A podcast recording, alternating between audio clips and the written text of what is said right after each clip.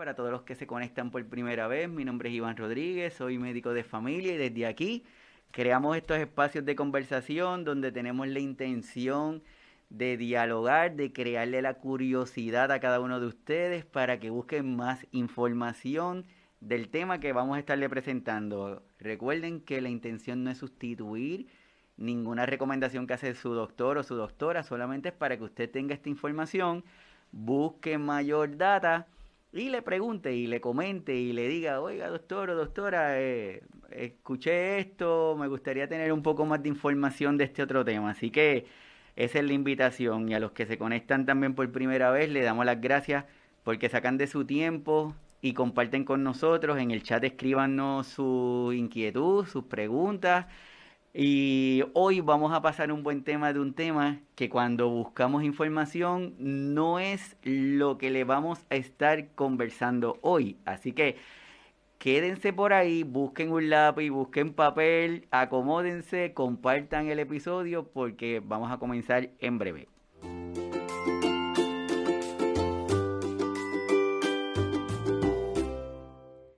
En muchas culturas y sociedades la vejez ha sido tradicionalmente vista como una fase de sabiduría, de experiencia y de respeto. Sin embargo, es importante tener en cuenta que la experiencia de la vejez puede variar de una forma significativa entre cada persona que la está viviendo y que no todas las personas o los individuos que están en esta etapa la van a experimentar de la misma forma es por eso que es importante que tengamos cuidado con estos estereotipos, con estas generalizaciones que se hacen, o también llegar a idealizar esta, esta vejez. Y para ello, hoy tenemos una super invitada de lujo que va a estar con nosotros, que nos va a ayudar a entender este tema que, que definitivamente es súper, súper, súper interesante. Así que les presento a Luz Zaragoza. Bienvenida, Luz. ¿Qué tal? Muy buenos días por ahí a todos que nos están viendo. Es un gusto para mí estar el día de hoy con todos ustedes y te agradezco mucho a ti, Iván, la invitación para estar el día de hoy aquí. No, no, gracias a ti para que te vayan conociendo. Luz es licenciada en gerontología, coordinadora de la Red Internacional 2 dentro de Central Informativa del Adulto Mayor, miembro del grupo Vanguardia Gerontológica y como nos gusta decir a nosotros, Luz, eres amiga de aquí de Signos Vitales, así que definitivamente bienvenida. Antes de empezar con el tema, me gustaría preguntarte, esto de la pandemia, tú sabes que lo hemos vivido de diferentes formas y ahora que estamos prácticamente saliendo de ella, ¿cuál fue tu experiencia, la forma en que tú entiendes que nuestros adultos mayores la vivieron? Pues bien, para mí eh, yo la viví muy cercana eh, con un grupo etario de personas mayores, porque yo en ese tiempo era estudiante, entonces cuando yo fui estudiante, yo quería agarrar experiencia justo eh, con las personas mayores y me metí a trabajar como cuidadora. Entonces, justo cuando pasa lo de la pandemia, eh, obviamente no podría haber ningún contacto con las personas mayores, entonces el asilo donde yo trabajaba optó por eh, encerrarnos cierto tiempo con las personas mayores donde no podíamos salir ni podíamos entrar nadie podía eh, externo entrar al lugar, ¿no? Entonces ahí me quedé como alrededor de 23 días con las personas mayores y fue una experiencia muy interesante para, para mí fuerte porque nunca había estado como en un encierro como tal dentro de un trabajo y también fue conocer las perspectivas que tenían las personas mayores, ¿no?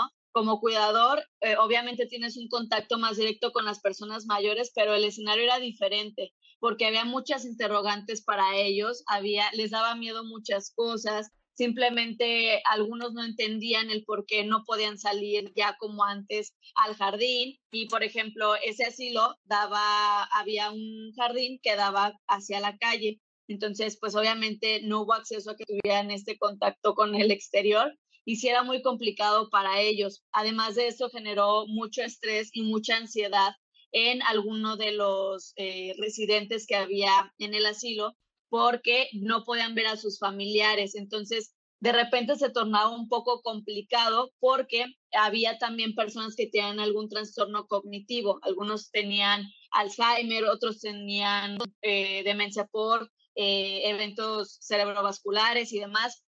Entonces, era un poquito complicado porque a veces todos, eh, aunque ustedes crean las personas que tienen algún tipo de, trastorno cognitivo, también sienten estas situaciones y les afectan de cierta manera. Entonces, de pronto había factores detonantes que hacían que muchos colapsaran.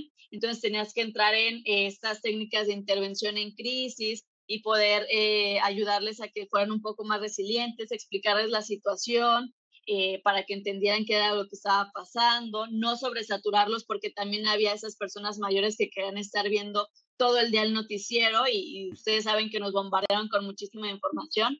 Entonces, esa fue la primera etapa que me tocó a mí.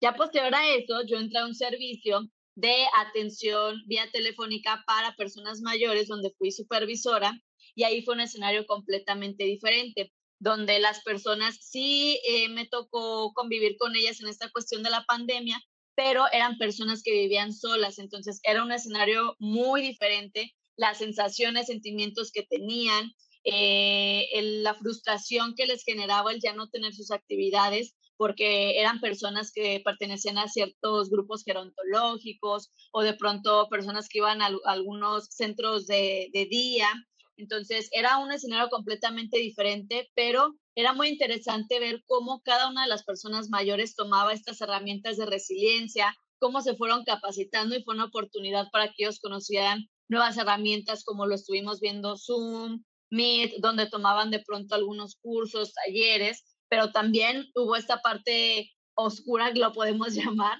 donde se sobresaturaba, ¿no? Y de repente era, te puedes tomar este té de esta hierbita y nunca te vas a enfermar de COVID. Y no es cierto, es eh, para que nos controlen lo de la enfermedad del COVID, entonces ustedes pueden seguir saliendo y demás. Y también esta parte negativa donde se cerraron las puertas automáticamente para las personas mayores únicamente por considerarlas vulnerables. Entonces, esa fue mi larga explicación de cómo me fue en la, en la pandemia.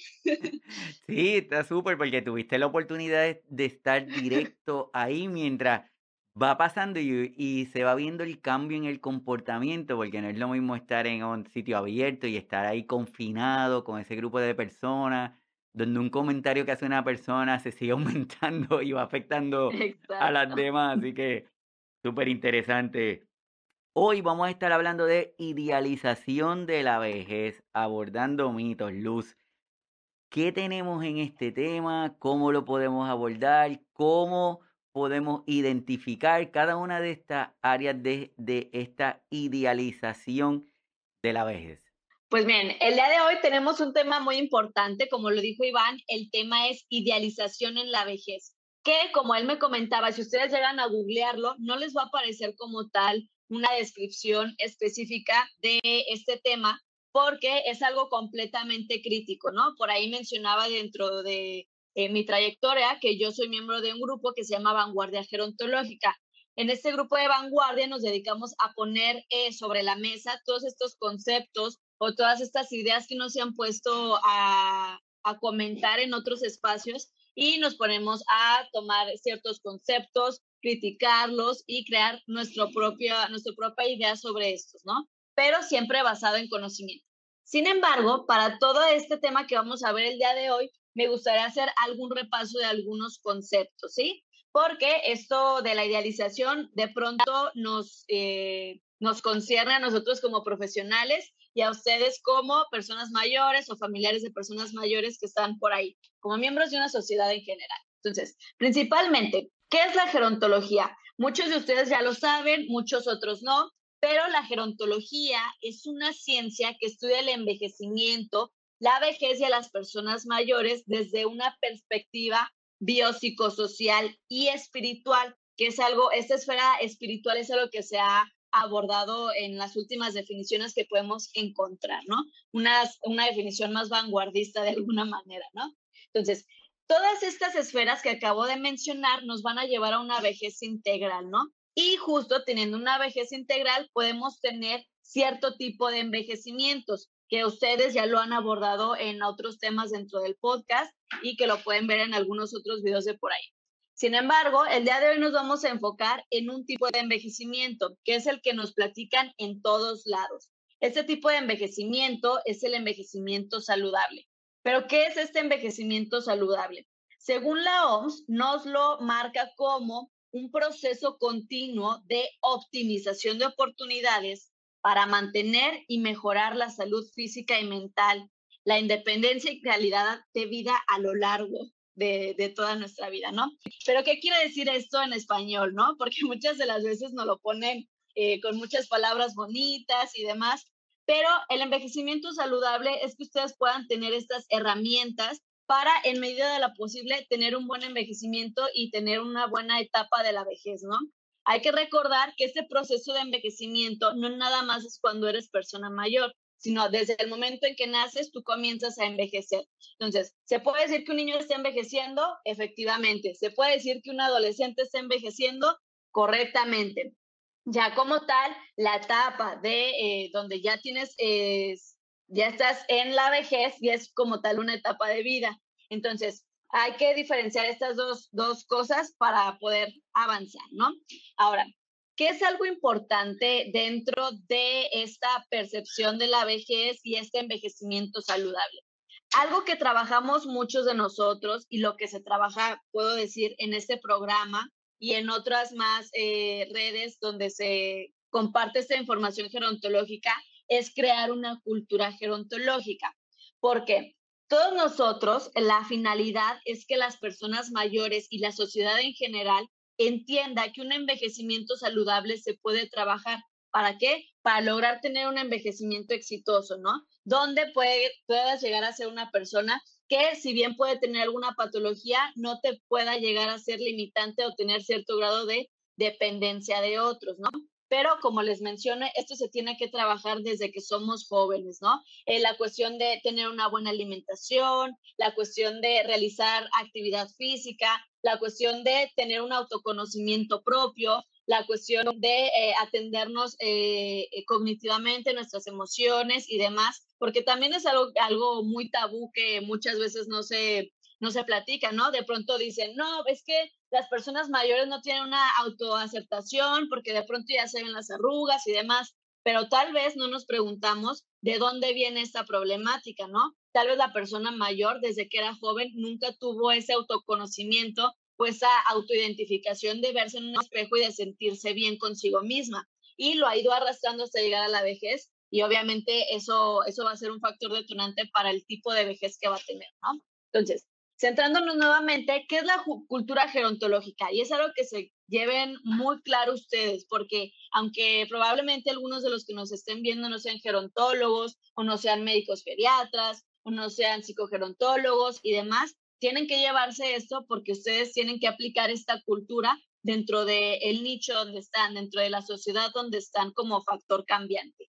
Entonces, ¿qué es la cultura? Según la Real Academia Española, nos dice que la cultura es el conjunto de conocimientos que permiten a alguien desarrollar su juicio crítico. El que ustedes vengan aquí a escuchar este podcast cada sábado es para darles herramientas a ustedes que las puedan razonar, las puedan adaptar a su propio entorno y puedan crear un juicio crítico. No todo lo que les voy a decir yo, ni todo lo que les va a decir el doctor Iván va a ser cierto o lo tienen que aceptar como propio sino es decir, ustedes toman las herramientas que se les van a dar y van a crear un juicio para ustedes, ¿sí? Van a decir, ¿sabes qué? Me dijeron que el envejecimiento saludable es esto, pero de pronto también yo fui a otra fuente y dijeron que era esto, entonces van haciendo este tipo de conexiones para crear su propio juicio, ¿sí? Y eh, justo tener esta parte crítica, ¿sí? Donde ustedes me pueden decir de pronto, no, ¿sabes qué, Luz? Lo que me estás diciendo son puras mentiras, no es real y este, yo investigué en esta otra fuente, sí tomo eso que dijiste, pero también lo voy a complementar con esta parte, ¿no? Esa es la parte de la cultura gerontológica. Ahora, ¿cómo podemos generar un cambio en esta cultura? Ustedes ya lo saben, lo han visto en otros temas. Número uno, la diversidad, que es entender que hay una heterogeneidad del envejecimiento. No todas las personas van a envejecer de la misma manera, ni todas van a ser 100% saludables, y todas van a ser 100% patológicas, es decir, que estén completamente dependientes de alguien más o que te presenten muchas enfermedades, ¿sí? Ahora, hay que entender también la dinámica cultural, la transformación que hemos tenido en los últimos años en cuestión de muchísimas cosas, no solo de tecnología, sino de ritmo de vida, los estilos de vida, el tipo de alimentación, el desarrollo de nuevas necesidades que va habiendo cada vez con los años. Justo ahorita lo comentábamos, la pandemia fue algo que nos hizo ver este nuevo panorama de qué es lo que necesitamos, quiénes eh, necesitan eh, otro tipo de herramientas, actualizarnos en ciertas cuestiones que nunca nos habíamos preguntado. Entonces, es entender esta dinámica cultural y la cultura gerontológica la hacemos todos. Es decir, todos ustedes, las personas, eh, el vecino que nos encontramos, la persona que vende las verduras, los medios de comunicación que son muy importantes, los profesionales, por supuesto, también, y cada uno va sembrando su, su, granito de arena, ¿no? Hay algunos, puede ser algo muy sencillo como la manera en que nos expresamos de las personas mayores, ¿sí? Si se fijan, hay medios de comunicación que ya tienen más cuidado en cómo se expresan, ya no es los viejitos, no sé qué, ya empiezan a usar otra terminología como adultos mayores o personas mayores y actualizarse en esa manera de cómo se expresan. ¿sí? La comunicación es muy importante para la manera en cómo percibimos a las personas mayores y cómo vamos a percibir nuestra propia vejez y nuestro proceso de envejecimiento. Y este, justo ahí, de esta manera de la cultura gerontológica, vamos a hablar. Hay muchos de los profesionales, no sé si a ustedes les ha pasado, que de pronto compartimos información, hablamos, por ejemplo, de la depresión y les brindamos ciertas herramientas. Y ahí es donde vamos a entrar con el tema de la idealización. ¿Qué es la idealización? Esta idealización es considerar una persona, una cosa o una situación como un modelo de perfección ideal o como lo mejor que hay en la realidad, ¿no? ¿Cuándo nos ha pasado esta situación? Justo les mencionaba que cuando nosotros vamos a hacer esta labor de gerontoactivismo o promotores gerontológicos, damos algunos temas y brindamos la vejez como algo excelso, ¿no? Que puedes alcanzar de una, por ahí dicen en algunos países, ¿no? Puedes alcanzar esta imagen de la persona mayor, súper musculosa, súper saludable. Y hay que ser claros, no es malo, pero eh, también es algo no realista para muchas, en muchos contextos culturales, como ya lo habíamos visto anteriormente, ¿no? Sí es algo y que debe de ser lo óptimo el que una persona llegue saludable como nos lo pintan estos casos extraordinarios de personas o deportistas que hemos visto dentro de las redes sociales, pero también expresar que eso fue un proceso que ellos llevaron, que no fue de la noche a la mañana, Tal vez ellos desde que eran muy jóvenes empezaron a ser deportistas de alto rendimiento para poder llegar a verse de esa manera. Sin embargo, no lo puedo utilizar como un modelo único de la vejez, ¿no? Eh, es decir, en propagandas de comunicación, no únicamente poner este tipo de personas mayores, ¿no? Poner personas mayores que se adapten a cada contexto, ¿sí? Un ejemplo, yo no puedo poner de pronto en México, de donde yo soy, una persona eh, eh, millonaria, una persona mayor, eh, güerita, de ojos azules, eh, con canas extremadamente blancas y súper fuerte, porque no se adapta al contexto que hay en mi país. En mi país el contexto de las personas mayores es, es muy diferente, ¿no? Tenemos a personas mayores que no tienen ni para comprar ciertos medicamentos, personas mayores que les gustaría este, seguir trabajando e incluso en rasgos físicos que se adapten al contexto donde se comparte esta, esta información.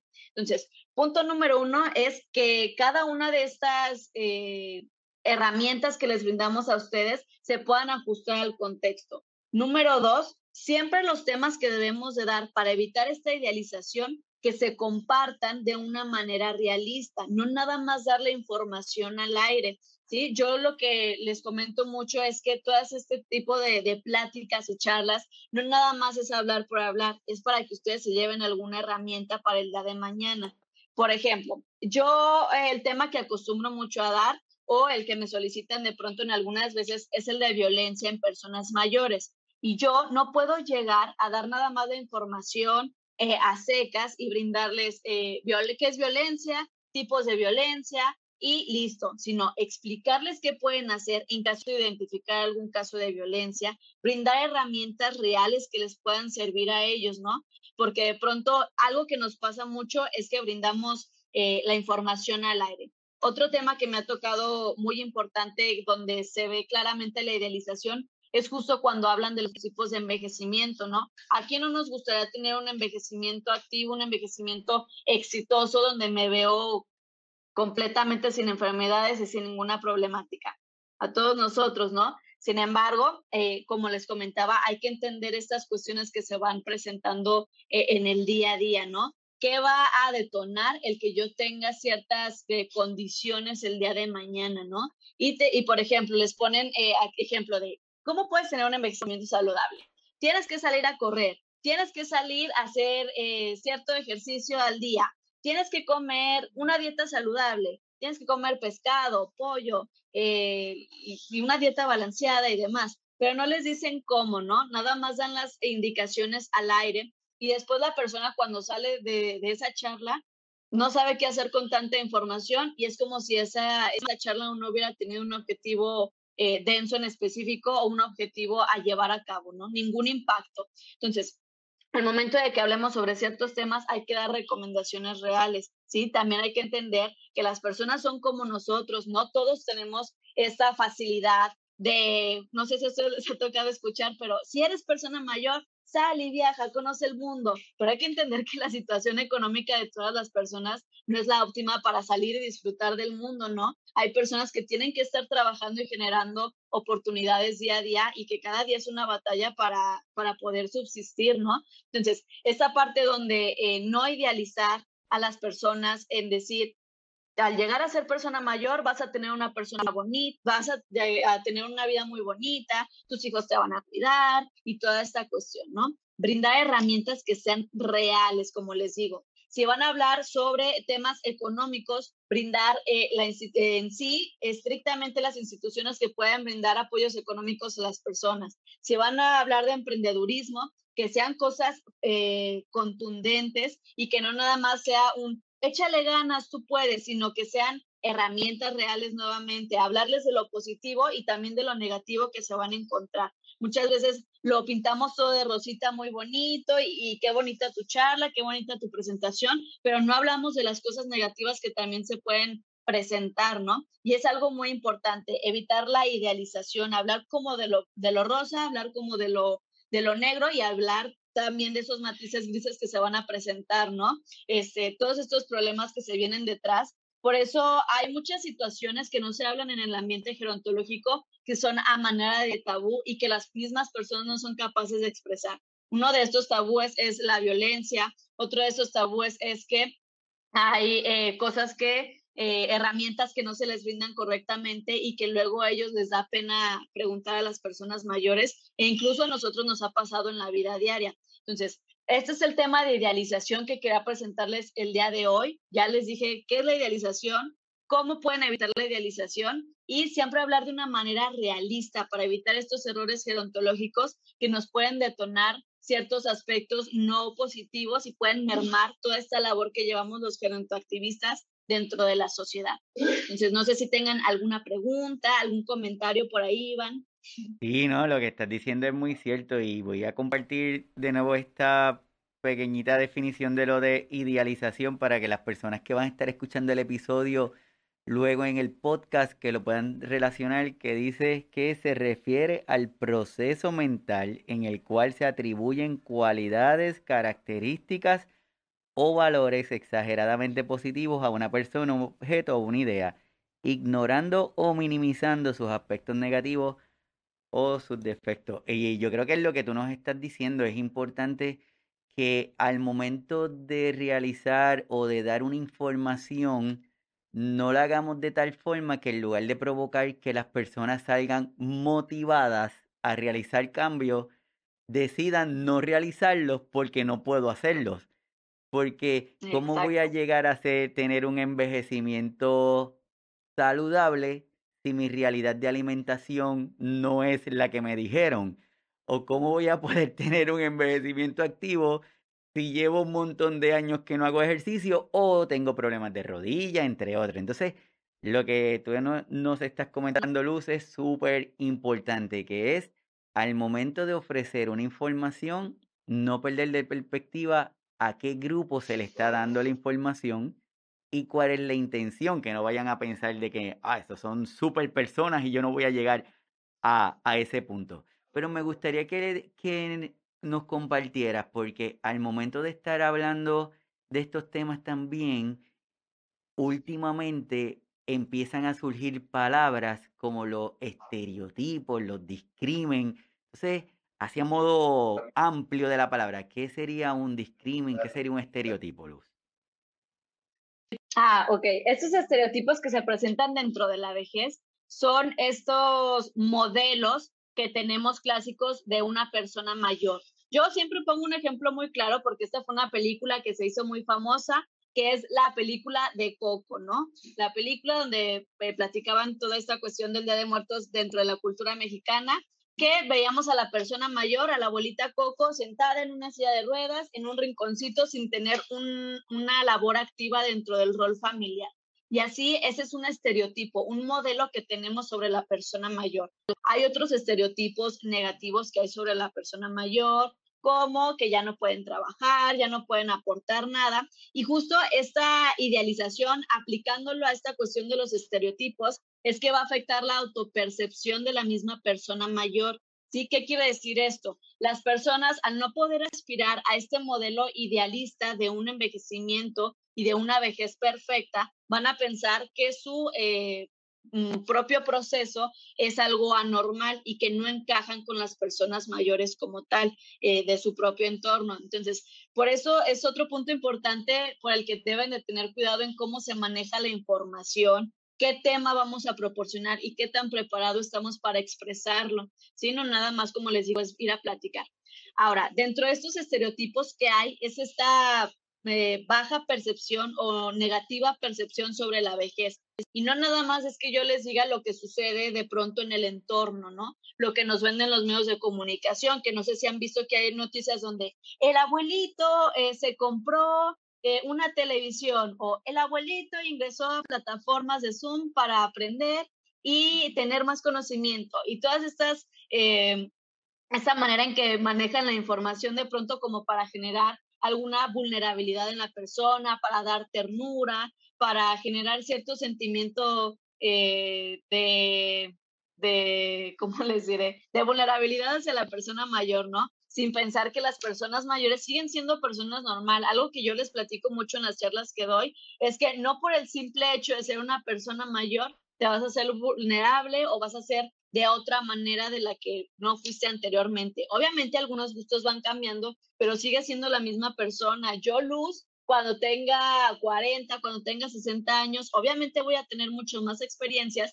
pero voy a seguir siendo la misma persona, ¿no? No de la noche a la mañana, de que tengo 59 años, cumplo 60 y despierto siendo una persona completamente diferente y no de un día para otro me empieza a leer la rodilla, no de un día para otro digo, ¿sabes qué? Ya tengo 60, ya no puedo trabajar. Voy a seguir siendo esa misma persona con las mismas ganas de hacer cosas nuevas y demás que cada uno de ustedes debe, debe contemplar, autoconocerse, ¿no? Muchas veces estos estereotipos se nos autoimponen y los interiorizamos, que es a mí lo que me importa dejarles el día de hoy, porque yo sé que eh, muchos de ustedes ya han hablado sobre el tema a grandes rasgos y sobre el tema macro, ¿no?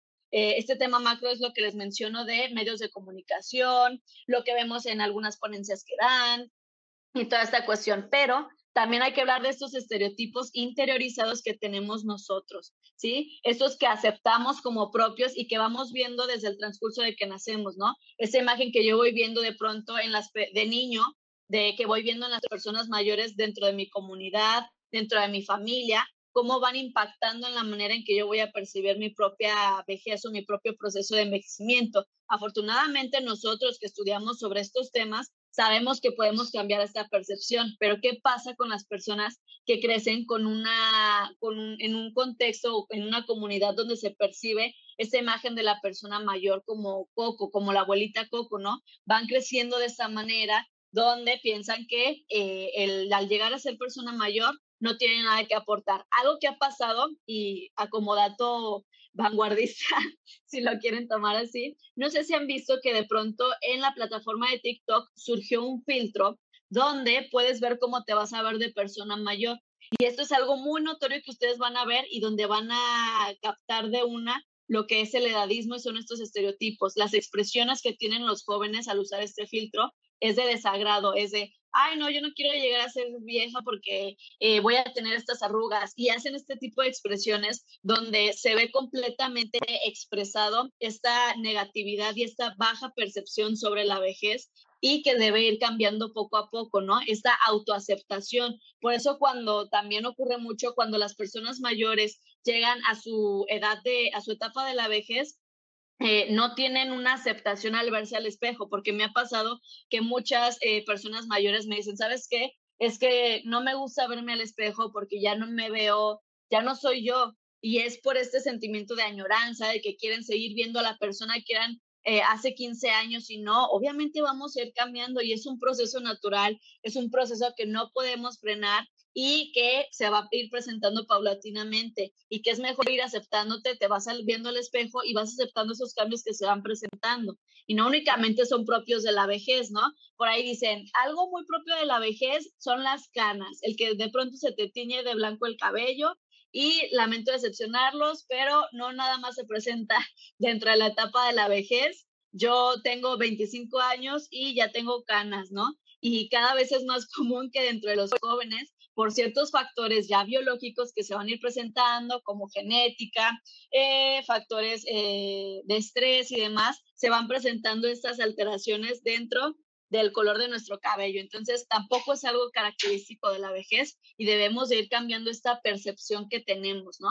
Las personas mayores tienen que ser eh, factores de cambio, factores que deben participar dentro de la sociedad, no en la periferia sino que también pueden eh, proponer ciertos, ciertos proyectos y demás, ¿no? En cuestión económica, deben de ser capaces de poder emprender, porque muchas de las veces los sistemas de salud y los sistemas sociales que apoyan a las personas mayores son muy, son muy asistencialistas, es decir, solo te voy a dar tu despensa o de pronto que se acerca la época de sembrina y es vamos a darles despensas, vamos a darles cobijas, vamos a darles pañales, pero sería muy diferente si a las personas mayores que todavía tienen este nivel de independencia alto, que pudieran emprender en alguna cuestión para seguir impactando y generando este desarrollo a nivel, a nivel general y a nivel, a nivel nacional en cada uno de los países, ¿no? Porque son personas que tienen mucho conocimiento. Es algo que yo sé que lo han escuchado en todos lados,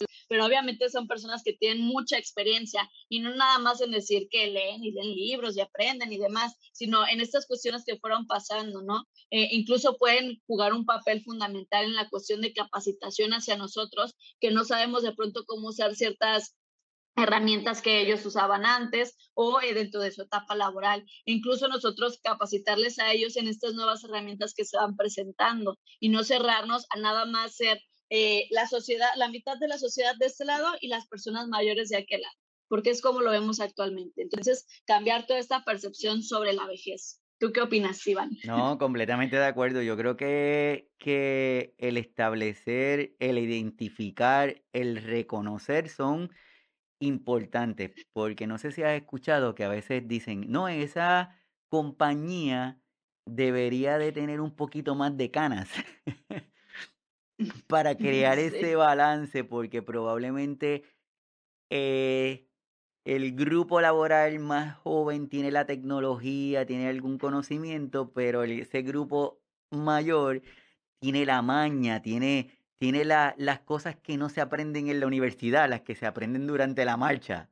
Y, y ese complemento permite que esa armonía funcione mucho mejor. Entonces, lo que tú estás comentando es es así, es establecer esta rutina, este balance, el identificarlos y tratar de, evitarlo, pero también es si lo vemos, si lo logramos identificar, deberíamos de levantar nuestras manos y señalarlo, porque dentro de nuestra enseñanza nos hemos acostumbrado a normalizarlo, y es lo que tú dices de la película Coco, pues, pues esa imagen de la abuelita da ternura, pero a la misma vez dentro de nosotros es lo que se espera, no lo vemos mal, porque eso es lo que se esperaría de una persona adulta que esté tranquilamente en una esquina y que no esté haciendo nada. Pero no, sabemos que esas ideas, esos estereotipos los vamos a estar cambiando. Entonces, Luz, quiero preguntarte, ya que estamos hablando de la idealización, darle herramientas a las personas que conozcan lo que es. Dentro de esa idealización, esas características que se le ponen a nuestros adultos mayores, a grosso modo, te estoy poniendo aquí algunas de ellas, porque pensamos que nuestros adultos mayores ya automáticos son sabios, que leen, que les gusta hacer muchas cosas. ¿Cómo, podemos desarrollar esa área? Esta área pues es como todo, ¿no? Entender lo que les mencionaba anteriormente, entender la heterogeneidad de la vejez. No todas las personas van a ser como la abuelita Coco, no todas las personas van a ser como Albert Einstein, que, no, lo veamos por ahí eh, muy inteligente. No todas las personas van a estar completamente capacitadas y no todas las personas van a tener estas herramientas completas. Era lo que les mencionaba, ¿no? Que de pronto nos venden una vejez donde eh, una vejez perfecta y la que todos quisiéramos alcanzar, que es tener tu sistema de jubilación, poder viajar por el mundo, hacer, ir al centro gerontológico cuando tú quieras, hacer actividades, eh, estimulación cognitiva y, demás. Pero lo que les menciono es que no todas las personas mayores pueden acceder a eso. Hay personas mayores que de pronto eh, tienen que jugar un rol muy activo dentro de la familia al seguir cuidando a sus nietos, al seguir todavía teniendo hijos eh, adultos dentro de su domicilio y que lo siguen atendiendo como si fueran niños chiquitos, ¿no? Entonces, esta, esta cuestión de la idealización y factores, cada uno de ustedes la debe de identificar, ¿no?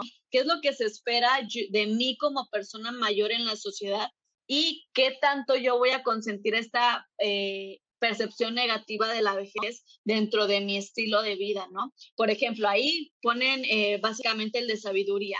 Obviamente, el de sabiduría es algo que sí, sí, yo sí se los doy por todo este cúmulo de experiencia, no nada más porque eh, sean o no personas que tuvieron educación y demás, porque también algo entre la sabiduría es que se usa como sinónimo de eh, tener estudios y no precisamente eh, tiene que ver con eso, ¿no? Entonces, eh, también considerar dentro de esta percepción que tenemos de que las personas mayores leen mucho y demás, los gustos de cada quien, ¿no? Entender, yo siempre les digo, para desmentir todos estos estereotipos es entender que es una persona como nosotros, ¿sí? Una persona normal.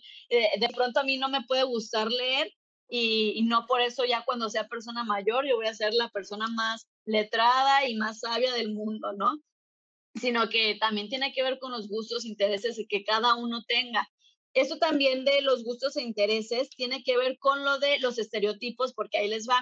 ¿No les ha pasado que de pronto en centros gerontológicos o en esas intervenciones que hacen algún, hacemos algunos profesionales a nivel general sobre actividades de estimulación cognitiva, se encasilla la persona mayor en jugar eh, dominó, en jugar lotería, en eh, colorear dibujitos, y simplemente nos cerramos a eso sin considerar qué intereses pueden tener las personas mayores, ¿no? A lo mejor eh, podemos explotar estos gustos e intereses que tienen de pronto alguien que sepa tocar música, que pueda capacitar a los demás o que pueda compartir estos gustos que tiene. De pronto alguien ni siquiera sabe cómo jugar dominó y no le interesa y nosotros ahí poniéndolo toda la tarde a jugar dominó. Y obviamente es algo que no se debe de hacer. O de pronto infantilizar eh, cuando se percibe de esta manera, se los voy a decir muy crudo, se percibe que pues, nada más es para que se entretengan las personas mayores y los pueden a, colorear los libros de Frozen y todas estas cuestiones que ni tienen que ver, ni conocen el objetivo de la actividad y nada más los ponen ahí tal cual para que se entretengan, ¿no? O las clásicas mandalas, pero esas ese tipo de actividades sí tienen un objetivo y sí se pueden realizar en, una, en un tipo de estimulación cognitiva, pero deben tener su porqué y eh, cierta, cierto tiempo de, de, la actividad, ¿no? El evaluar cómo coloreó, el eh, hacerlo por una actividad de ocio y demás, pero no infantilizarlo en poner los gatitos, los monitos de Frozen y esta cuestión, ¿no? Entonces, siempre identificar voy a volver a lo mismo. Siempre identificar qué es lo que le gusta a la persona y entenderla como un individuo miembro de nuestra comunidad, entenderlo como alguien igual a nosotros. Nadie es más ni menos que nadie por ninguna condición, ni por ser persona mayor, ni por ser niño, ni por ser adolescente. Y tenemos que entender que cada uno eh, tiene una individualidad, como lo dice la palabra. Cada uno eh, va a tener sus propios derechos, sus obligaciones, va a tener sus gustos, sus intereses y debemos de comprenderlo y no generalizar en esta cuestión. No sé si te respondo. Iván. No, seguro, seguro que sí. Eh, por eso esta parte es vital en la parte de la identificación y yo creo que el no crearnos falsas expectativas nosotros, ni crear falsas expectativas en las otras personas, porque si no, todos fallamos porque no va a suceder lo que, lo que queremos. Y a final de cuentas, es entender que debemos explicar, debemos educar, de que la persona sepa por qué está haciendo las cosas. No es porque te di un libro de colorear en lo que yo voy cocino o en lo que hago otra, otra cosa, sino que todo tiene su razón, todo tiene su porqué. Y a todos los que luego ven el episodio grabado en el canal de YouTube y los escuchan los podcasts, de verdad, súper, súper agradecido. El tiempo va a la milla, Luz, y, y, cuando estamos hablando de estos temas, muchísimo se nos va más, más rápido. Y yo creo que, por lo menos en lo que nos has comentado, sí nos estás dando la información de las cosas que nosotros qué podemos hacer, ¿verdad? ¿Qué podemos hacer ante esta situación? ¿Cuál debe ser nuestra actitud o cuál debe ser nuestra intención ante este tema? Pero a modo de este resumen, para todos los que están conectados y los que van a escuchar el episodio después, ¿qué podemos hacer para seguir identificando esta idealización de la vejez?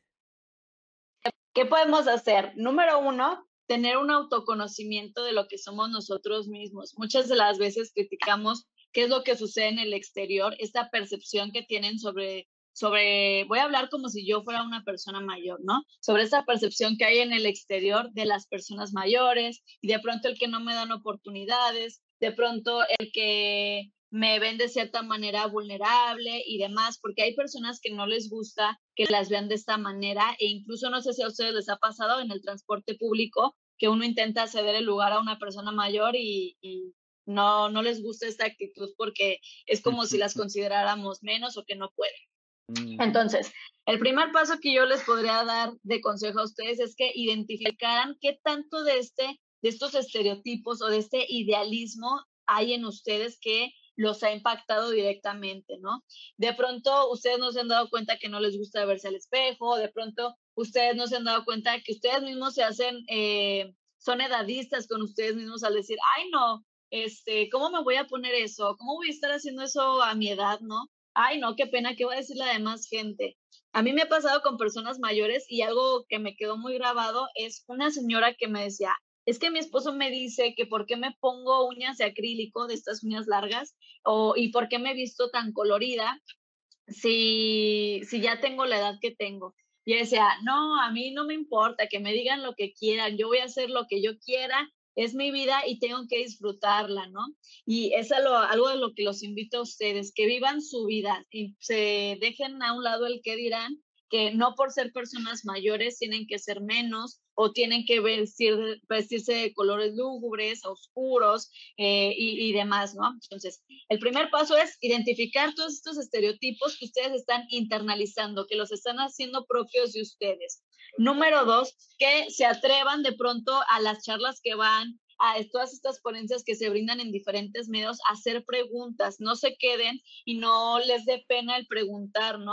Más vale que ustedes tengan las herramientas reales para que ustedes puedan replicarlas en su propio entorno, ¿no? El preguntar de pronto, no, ¿me podría explicar a dónde puedo ir para solicitar ciertos apoyos? ¿Me podrían explicar en dónde puedo hacer cierto tipo de denuncias? Y hacer todas estas preguntas abiertas, ¿no? Que si bien de repente a nosotros como profesionales se nos escapa, ustedes puedan explotar y exprimir este conocimiento que de pronto algunos expertos tienen y que de verdad no les dé pena, sino que lo vean como una oportunidad de aprender nuevas cosas. Otra, otra de las cosas que pueden hacer para evitar el idealizar a la persona mayor es que ustedes comprendan que son únicos y que deben de adaptar toda esa información que les dan en cada uno de sus contextos. Ok, si me están diciendo que debo de tener una dieta saludable, pero eh, de pronto yo no puedo consumir caviar o no puedo consumir salmón todos los días porque no me gusta o porque no tengo el recurso suficiente, ¿cómo lo puedo balancear? ¿Cómo, qué otras herramientas o qué otras opciones puede haber, no? Si me están diciendo que eh, las personas mayores pueden viajar y la verdad a mí sí me gustaría, pero no tengo la oportunidad. ¿Cómo puedo organizarme en mi comunidad para generar este tipo de experiencias? Que si tal vez no me voy a ir a Europa, pueda hacer una excursión breve con un grupo de, amigos o con mi propia familia a un pueblo cercano, ¿no? A cambiar y como dicen por ahí coloquialmente, agarrar nuevos aires. Y siempre toda esta cuestión, adaptarla a su propio contexto, ¿sí? No se dejen engañar por esta vida perfecta que en este, en este nuevo mundo superficial que tenemos dentro de las redes sociales, nos lo pintan muy perfecto y esto nos pasa en todas las etapas de la vida, ¿no? A nosotros como jóvenes hay muchos influencers eh, que se llaman así dentro de las redes sociales, que son Facebook, Instagram y demás, que nos venden una vida donde se la pasan viajando, se la pasan eh, teniendo eh, todo este estilo de vida muy caro que nosotros no podemos aspirar, ¿no? Porque somos un estilo de vida real, ¿no? Quiero que se lleven a casa eso, que nosotros somos los que llevamos un estilo de vida real y los que nos venden como perfectos es una minoría y que tal vez no conocemos el detrás de cámaras que hay en cada una de sus vidas perfectas que nos venden, ¿no? Entonces, adáptenlo muy bien a sus contextos,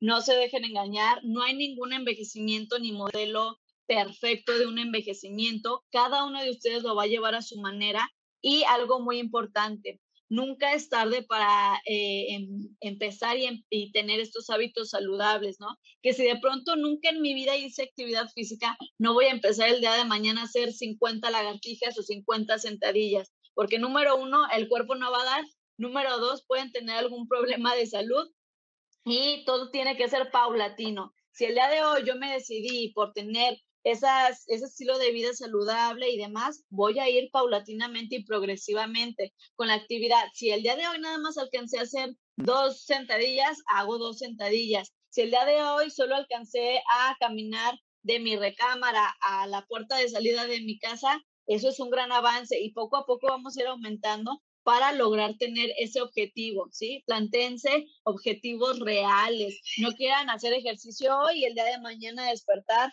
fuertísimos, musculosos, ¿no? Todo es paulatinamente, ¿no? Igual dentro de ese amor propio y autoconocimiento que van a tener, lo tienen que ir trabajando día a día. Todos tenemos algo que no nos gusta de nosotros y que tenemos que ir trabajando. Tenemos que ir autoconociéndonos y eh, en vez de preocuparnos por conocer a alguien más, y esas son herramientas que pueden llevar al día a día, ¿sí? No hay envejecimiento perfecto, ustedes van a llevar su propio envejecimiento de la manera que ustedes quieran y vayan paulatinamente y poco a poco, ¿no? Guiándose, platicando de pronto algunas experiencias con otras personas de su misma edad para que puedan compartir eh, algunos consejos, eh, algunas herramientas que también les pudieran funcionar y puedan ir enriqueciendo todo ese proceso, ¿no?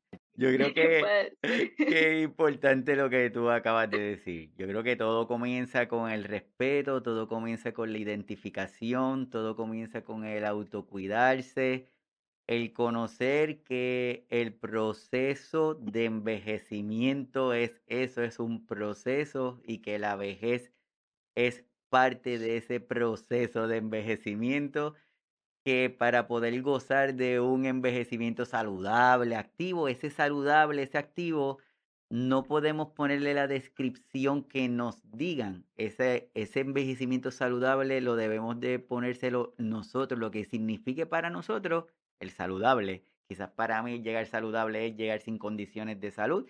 Quizás para otra persona sea correr un maratón. Pues cada uno de nosotros le tenemos que poner esa definición, pero es propia, no puede ser adaptada de, de otra persona.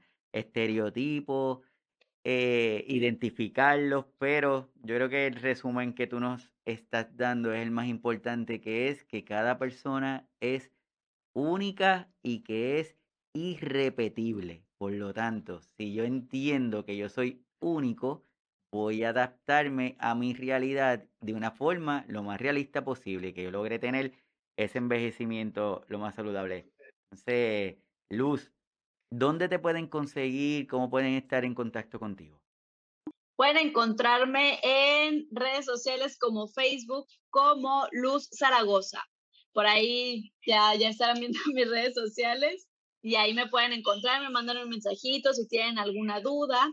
Eh, y por ahí podemos estar en contacto. De igual manera, pueden encontrarme dentro de las redes sociales de Central Informativa del Adulto Mayor. Es una eh, institución, una red donde se comparte información gratuita sobre diferentes temas con invitados eh, capacitados y profesionales en cada área a nivel Latinoamérica.